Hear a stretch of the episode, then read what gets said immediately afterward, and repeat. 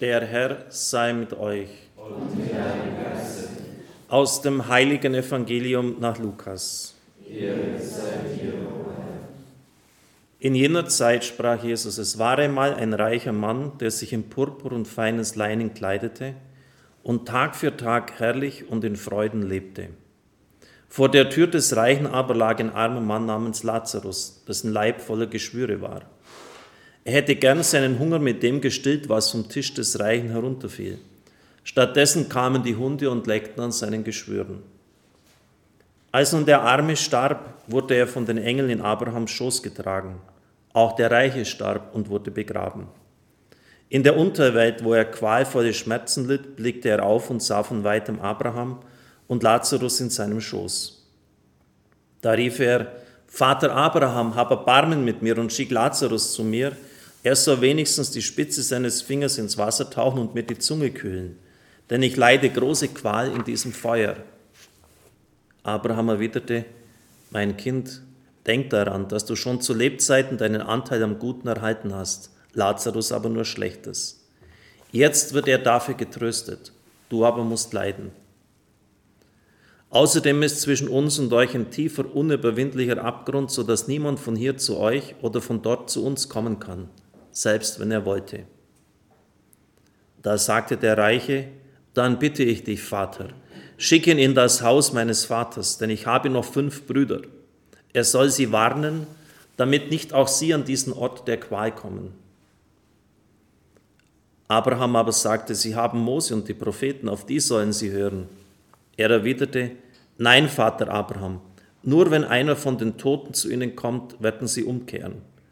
Darauf sagte Abraham, wenn sie auf Mose und die Propheten nicht hören, werden sie sich auch nicht überzeugen lassen, wenn einer von den Toten aufersteht.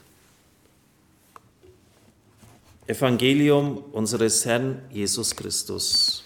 Lob sei dir, Christus.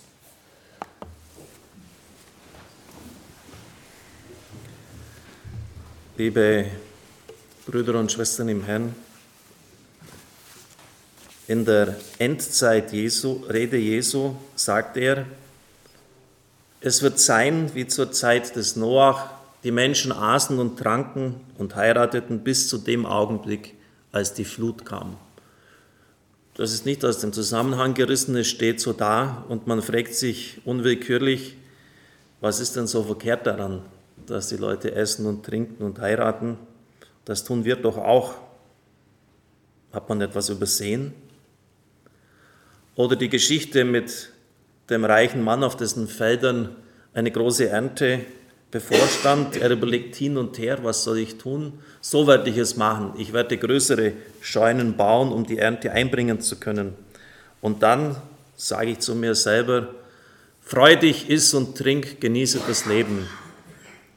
Hätte er die Ernte auf den Feldern verkommen lassen sollen, das wäre ja auch nicht im Sinn des Schöpfers und der Schöpfung gewesen. Er tut das einzig Sinnvolle und Notwendige. Er baut größere. Und ich kenne genügend Reiche, die ihres Besitzes nicht froh sind und ein misslebiges Leben führen, aber er offensichtlich nicht. Und dann tut er das, nachdem er die Scheunen baut hat, er freut sich an dem, er genießt es. Oder nehmen Sie das Gleichnis vom königlichen Hochzeitsmahl. Ein König richtet eine Hochzeit für seinen Sohn aus und die Gäste lassen sich entschuldigen. Ich habe geheiratet, ich habe einen Acker gekauft, fünf Ochsengespanne. Wieder kann man fragen, was ist denn da so verwerflich daran? Klar, es ist die Einladung eines Königs, aber wenn jemand die Hochzeit jetzt schon arrangiert hat, soll er sie deswegen verschieben? Das hätte dem König auch früher einfallen können, dass er die Hochzeit seines Sohnes bekannt gemacht hat. Die Menschen damals waren arm und der Kauf eines Ackers oder von fünf Ochsengespannen war vielleicht die Investition ihres Lebens. Sollten sie darauf verzichten, nur weil der Sohn des Königs heiratet? Liebe Brüder und Schwestern im Herrn, was läuft denn hier trotzdem schief? Sie aßen, sie tranken und sie heirateten. Das tun auch die Tiere. Animalisch. Leben im Horizont des Tiers. Fressen, saufen paaren, sich fortpflanzen. Auf einem Sterbebild hat jemand einmal geschrieben, sein Leben war Arbeit. Und der Mitbruder kommentierte das bissig, das, hätte, bissig das so, das hätte man auch, wenn man das je tun würde, auf das Sterbebild eines Ochsen schreiben können. Sein Leben war Arbeit. Der vor den Dreschlitten gespannt ist oder der eine Mühle dreht, beim Ochsen war das Leben auch Arbeit. Oder nehmen wir den reichen Kornbauern her. Seine ganzen Gedanken gehen um die Sicherung der Daseinsvorsorge. Möglichst viel, große Scheunen, möglichst lange, viele Jahre. Und das war's. Damit ist er zufrieden. Und ich kenne nicht wenige, die genau, in, aber schon hundertprozentig genau sich in diesem Rahmen bewegen. Das Christentum ist vielleicht noch ein bisschen Garnierung dazu. Und damit man jetzt nicht sagen kann, man macht nichts, gibt man vielleicht ein paar Spenden, aber, aber es ist ein Bruchteil von dem eigenen Vermögen und man legt die Währungen, das Geld in verschiedenen Währungen an. Wenn dann der Yen crasht, hat man immer noch den Dollar und das, die Euros. Immobilien, ein bisschen Gold. Wie die Katze springt man immer auf vier Füße. Und aus dem Tadel des Herrn können wir das sehen, was da verkehrt gelaufen ist, du Narr. Noch in dieser Nacht wird man deine Seele von dir zurückfordern. Wem gehört dann das alles, was du ihr angehäuft hast? So geht es allen, die nur für sich selbst reich sind. Nur für sich selbst. Endlose Pflege des eigenen Egos. Nur für sich selbst reich sind. Und dann kommt ein Satz des Herrn, den man eigentlich nahezu jeder Predigt sagen müsste, der Sinn des Lebens besteht nicht darin, dass ein Mensch aufgrund seines Vermögens im Überfluss lebt. Wenn Sie unsere Leute fragen würden, dann wäre der überwältigende Teil der Meinung, dass der Sinn des Lebens eben doch darin besteht. Viel Geld zu haben, nicht mehr arbeiten müssen, die Villa auf Mallorca, sich bedienen lassen, tun und lassen, was man will. Der Sinn des Lebens besteht nicht darin, dass der Mensch aufgrund seines Vermögens im Überfluss lebt. Oder beim Hochzeitsmahl. Die Leute sind so beschäftigt mit den Alltäglichkeiten des Lebens, mit dem Gewerbetreiben, mit dem Heiraten, dass sie die Einladung des Königs gar nicht mehr einsortieren können. Und das Gleichnis setzt voraus, dass das nicht irgendwie so ein Märchenkönig der heutigen Zeit ist, der halt noch ein bisschen repräsentieren darf, aber keine Macht hat, sondern es setzt tatsächlich einen König voraus, wie, er es, wie es früher einmal gegeben hat, die tatsächlich regiert haben, die befehlen konnten. Und man muss sich das einmal vorstellen, was das heißt, dass der regierende König dich einlädt und du sagst, naja, ich habe jetzt da meine, meine Sachen noch zu besorgen, lass mich doch bitte schon in Ruhe. Ja, es geht sogar so weit, dass die Gesandten des Königs ergriffen und getötet werden. Sie wollen nicht gestört werden bei ihrem Tun. Wir begegnen hier einem ganz direkten Materialismus, einer atheistischen Lebenseinstellung, die in jeglicher Hinsicht blind macht blind für die Zeichen der Zeit zunächst einmal. Bei Noach. Nicht nur Noach, sondern jeder, der damals gelebt hat, hätte erkennen können, was dran ist. Die Gewalt nahm immer mehr zu. Und jeder hätte irgendwie einen Weg von Gott gewiesen bekommen, bin ich mir ganz sicher, dass er nicht umgekommen wäre. Aber sie waren durch ihr materialistisches Verhalten völlig blind für das, was anstand für die Deutung der Zeichen der Zeit. Der Reiche war völlig blind für die Not des Lazarus, der ist an dem vorbeigegangen, als ob es ein Stück Dreck gewesen wäre. Blind für die Not des anderen.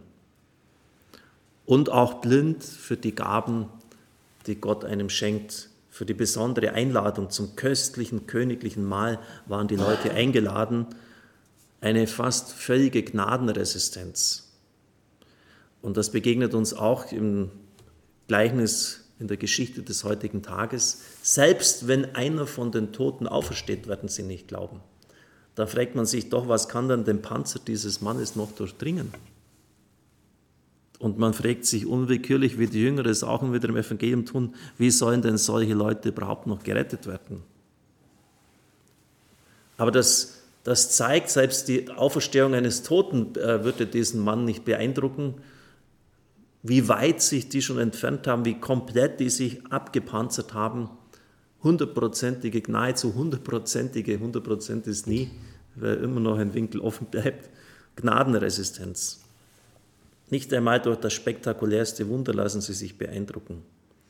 Und merken Sie, wenn Sie das ein bisschen durchmeditieren, es geht immer um den Tod.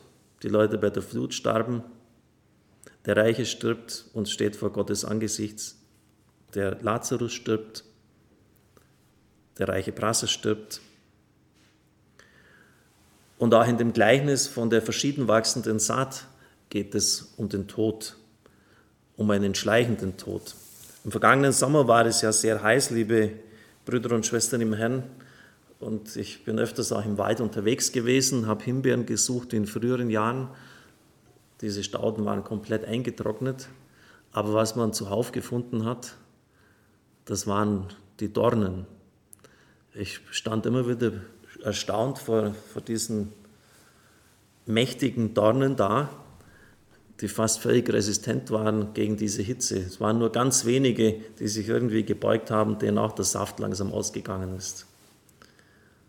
Ein erstaunliches Bild des Evangeliums, die Saat des Evangeliums, die unter die Dornen fällt, und da sagt Christus in der Ausdeutung, das sind die Sorgen dieser Welt, die Jagd nach Reichtum, die Gier nach den Dingen dieser Welt, die ist so stark, wie die Dornen stark sind. Also nehmen wir dieses Bild wirklich ernst, denn die entziehen von unten her die Nährstoffe und von oben das Licht.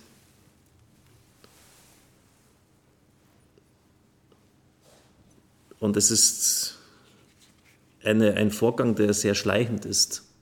Er ist unmerklich, denn beide wachsen ja auf. Aber, aber sie sind stärker und setzen sich auf die Dauer eben durch, wenn man nicht aufpasst liebe Brüder und Schwestern im Herrn, was soll man denn dann tun?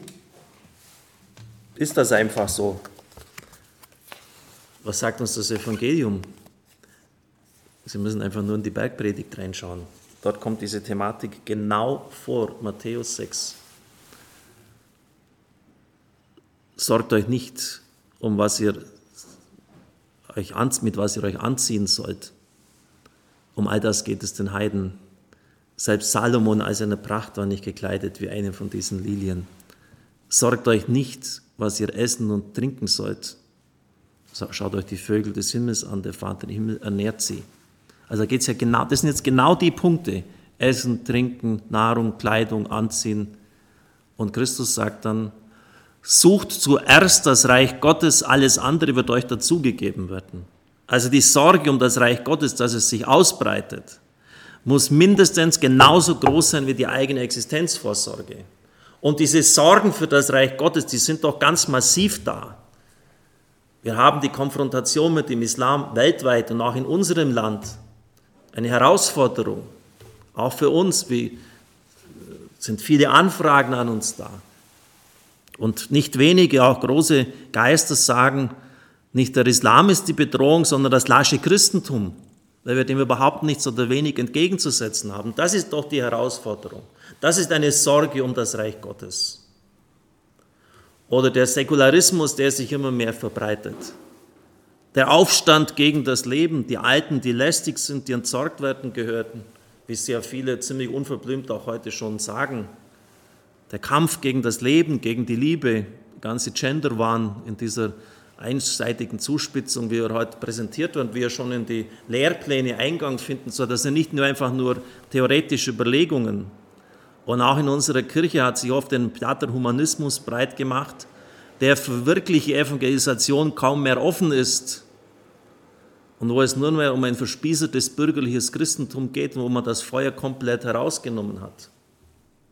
Und natürlich dann nach dem Krieg, und da dürften wohl viele recht haben, wenn Sie sagen, hat eine wirkliche Aufarbeitung von, von dem, was im Dritten Reich passiert ist, nicht stattgefunden. Was kam, war das Wirtschaftswunder und damit das Geld und der Materialismus.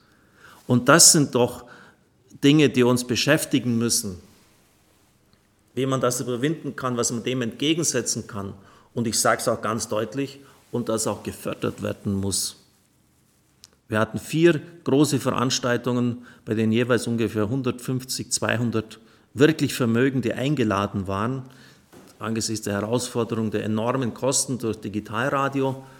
Und dann haben wir halt gedacht, dann bitten wir halt jene, die es haben, um Geld. Klar, ich weiß, die haben auch Firmen und, und äh, müssen auch schauen, dass sie im Wettbewerb bestehen, aber ich kenne ja den Lebensstil von nicht wenigen von ihnen, auch von solchen, die für ihre Partys aus dem klimatisierten Tresor Van Goghs Bilder herausholen. Also arm sind die bestimmt nicht. Und es kam so gut wie gar nichts. Wir sind oft nicht einmal mit den Spesen davon gekommen. Das waren für mich wirklich in den letzten Jahren ganz riesige Aha-Erlebnisse und ich habe erkannt, wie dicht diese Abpanzerung wirklich ist und wie sehr man für diese armen Reichen beten muss. Wie sehr man für diese armen Reichen beten muss. Und das sind nicht einfach nur irgendwie so nette Geschichtchen, dass da der, man sagt ja, das gibt's doch gar nicht. Da liegt der mit seinen Geschwüren vor der Haustür, ist hingeworfen, so steht es ja, wie ich schon sagte, im Griechischen, und der geht da Tag für Tag, jeden Tag vorbei, das juckt den gar nichts. Ist dem sowas von egal. Das, dann meint man doch, das, das es doch gar nicht. Angesichts seines eigenen Reichtums, er dem vielleicht mein Essen rausbringt oder irgendwie seine Wunden verbinden lässt, das ist ihm egal. Und die Quittung bekommt er im Jenseits.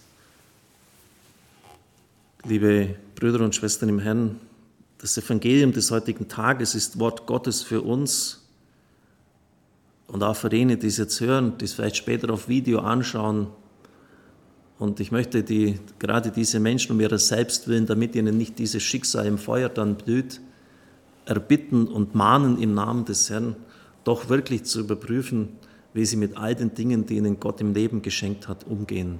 Amen.